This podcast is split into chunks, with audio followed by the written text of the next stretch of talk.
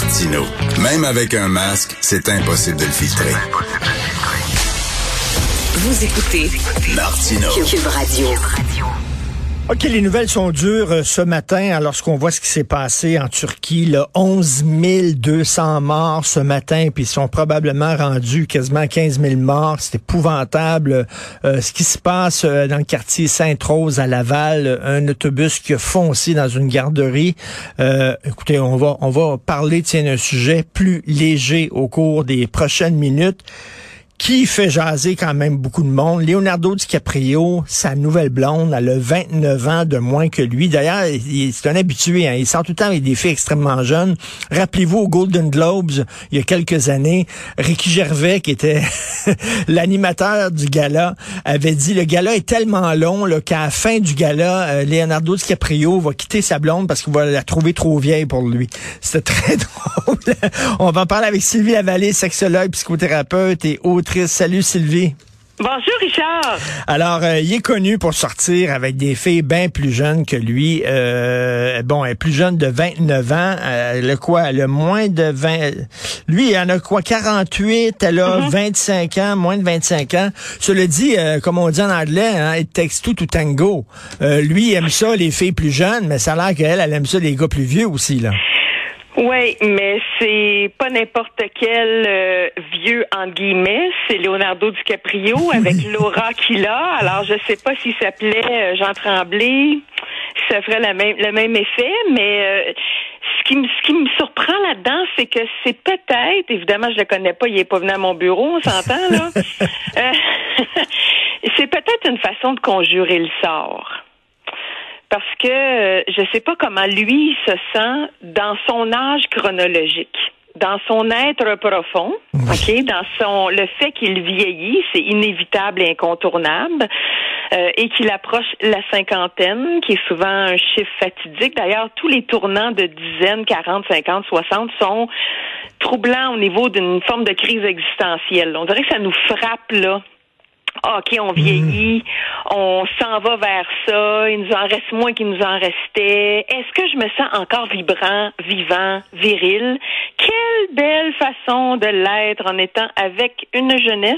Habituellement, habituellement, le gars s'achète une autosport jaune, euh, il se met une boucle d'oreille ou un tatouage rendu à 50 mhm. ans, puis il dompe sa femme, puis il prend un plus jeune, en, espérant qu'il va pouvoir vivre plus vieux, puis ça va le rajeunir. Mais ce stéréotype-là que tu as très bien illustré, c'est ça, avec quelques variables, mais tu es vraiment proche. Il euh, y, a vraiment un mouvement de vouloir rester jeune dans le sens que je suis encore capable. Hein, j'ai encore des capacités. Je suis encore en forme. C'est qui, je pense, c'est Tom Brady qui retarde sa retraite. Là. Tu sais, quand les athlètes, les, les sportifs de très, très haut niveau, ils peuvent pas vieillir dans leur sport. Mais quand ils sont encore là, dans la quarantaine ou mi-quarantaine, ça relève de l'exploit. Mais, mais, mais tu sais, il y a des femmes qui sont, écoute, je veux dire franchement, personnellement, là, je pogne plus aujourd'hui que je pognais quand j'étais, mettons, quand j'avais 40 ans ou 45 ans. Tu sais, le, le, le, non, le Silver Fox, là. Il y a tu sais, mais j'ai beaucoup de cheveux, là, puis ils sont, ils sont, sont gris, là, puis euh, je, je le vois que ça peut plaire à certaines filles. Euh, et tu sais, il y a des gars qui aiment les filles jeunes, puis il y a des filles qui ont le complexe de Lolita, puis qui aiment des gars un peu plus vieux. Oui, ben c'est parce que l'expérience de la vie peut être associé à une, euh, une assurance, une sécurité, euh, un affranchissement. Tu sais, je sais ce que je suis, j'ai plus de preuves à faire. Tu sais, et ça, là, il se dégage tellement quelque chose d'un ego qui est rassasié, tu sais, que comme plus rien à prouver ou à se battre le couteau d'un dent, là, tu sais. Ça veut pas dire que c'est plate, là. C'est pas une paresse que je dis, mais il y a quelque chose qui, probablement, c'est des hypothèses que je fais, je réfléchis à voix haute avec toi, là. Mais c'est un peu une façon de montrer que, à l'intérieur de moi, je suis stable. Sais, comme les fonds marins, c'est stable. mais ça veut pas dire vrai. Tu, tu, comprends? C'est dur à, définir, là, ce matin, là, tu me fais travailler fort, là. on philosophie, on philosophe ensemble. Mais tu comprends ce que je veux dire? Il y a quelque chose qui est placé.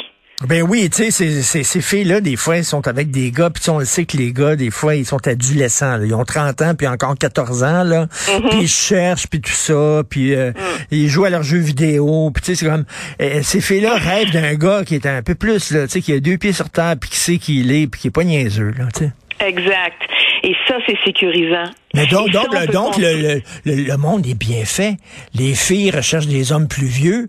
Les gars recherchent des, des filles plus jeunes. On Oui, est mais fait pour s'entendre. Sais, Richard, ce qui vient avec ça, c'est une paternité tardive. hein? Alors, quand tu as 50, 55 ou 60, est-ce que ça te tente, quand tu as des fois des grands-enfants dans la vingtaine ou qui ont déjà quitté le domicile, de recommencer? Et, Faut non, y penser vraiment deux fois, là. ben oui, puis des fois c'est un deal breaker parce que la fille est jeune, veut un enfant, le gars en a déjà deux d'une ancienne relation, veut Oui. pas se rembarquer là-dedans. Oui. Euh, mais tu sais, l'amour peut exister avec une grande différence d'âge. Pre- Prenons, euh, prenons Chloé Sainte-Marie. Mm. Chloé Sainte-Marie, elle sortait avec Gilles Carle. Au début, les méchantes langues disaient, elle, regarde, Mm. elle, veut, elle veut avoir des rôles. Il donnait des rôles d'ailleurs dans ses, dans ses films. C'est pour ça qu'elle Oui. sort avec, puis tout ça.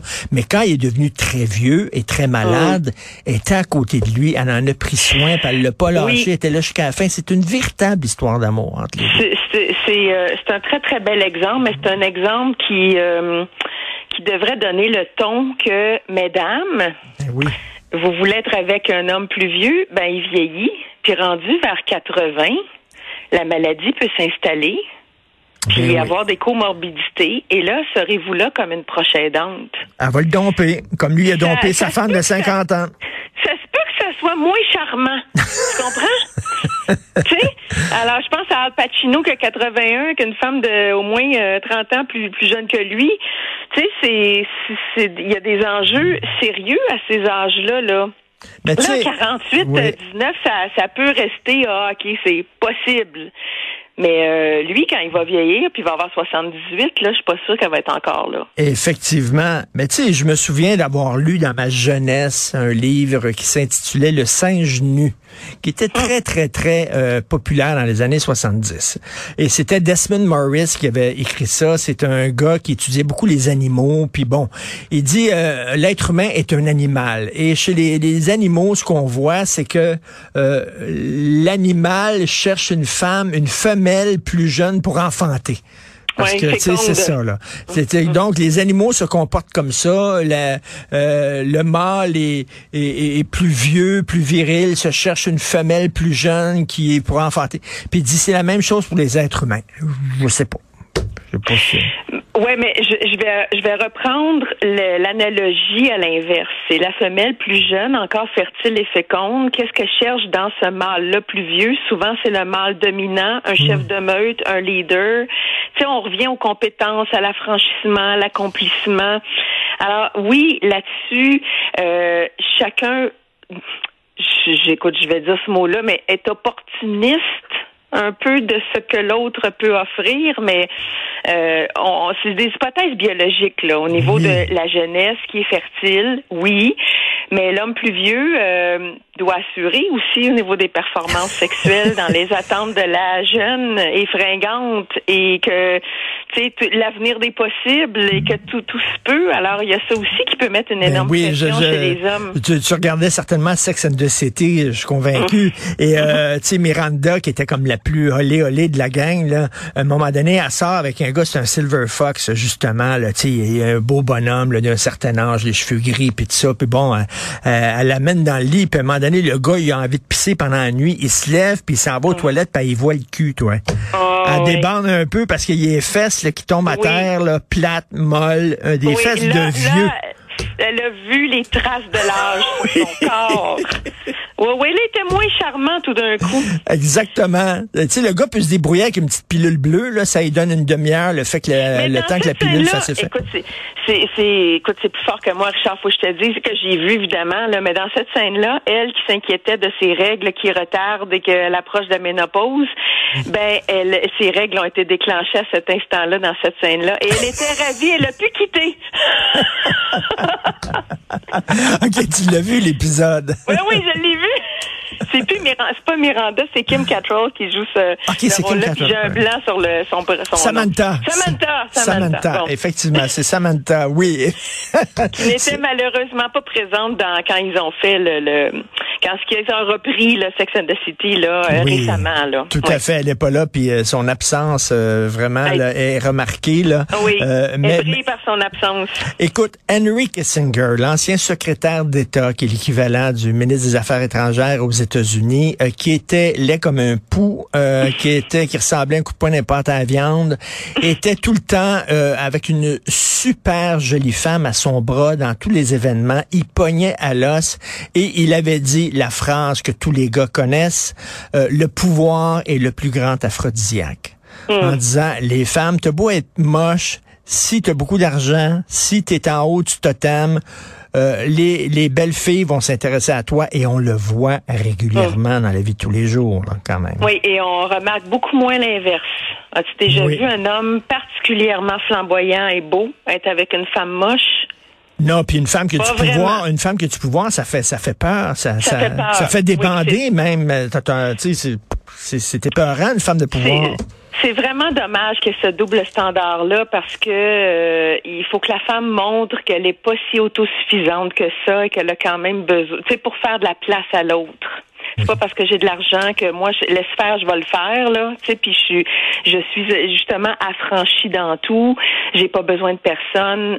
Il y a d'autres enjeux qu'il faut travailler avec ces femmes-là, Euh, mais je reviens à comment les deux peuvent être opportunistes. Encore une fois, lui, il, se- il, il a le droit d'être avec une femme plus, euh, vraiment flamboyante, vraiment belle, particulièrement belle.